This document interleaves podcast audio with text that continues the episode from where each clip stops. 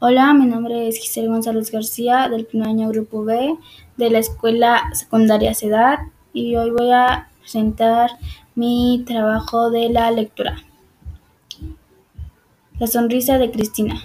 La noche se tornaba sombría, la escasa iluminación de las calles era absorbida por la oscuridad, llenando todo de penumbras que solo se acompañaban por el sonido de la lluvia golpeando el asfalto.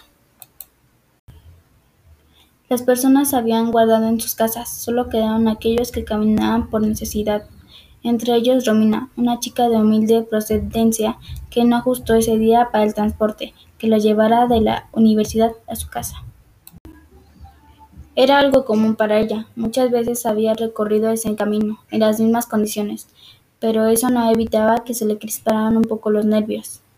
A pesar de que el frío obligaba a todos a esconder su rostro bajo sombreros, bufandas o abrigos.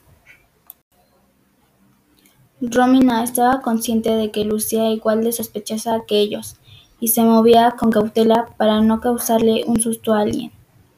A pocas calles de su casa sintió alivio, ya estaba en sus terrenos y eso le daba seguridad.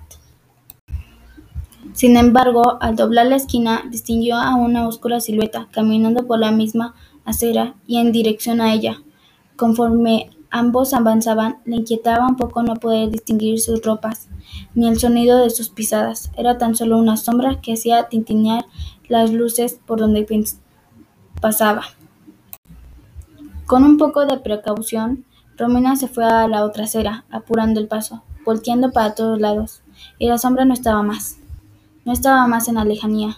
Se había posado frente a ella, sujetándola fuerte del cuello, robándole la vida y arrastrándola a lo más profundo del sufrimiento eterno. Al mismo tiempo, Cristina, su amiga de toda la vida, se estaba sentando en medio de un pentagrama, dibujando con sangre.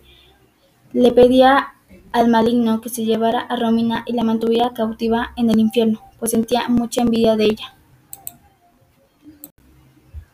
Cristina no quería ver más a este mundo a Romina.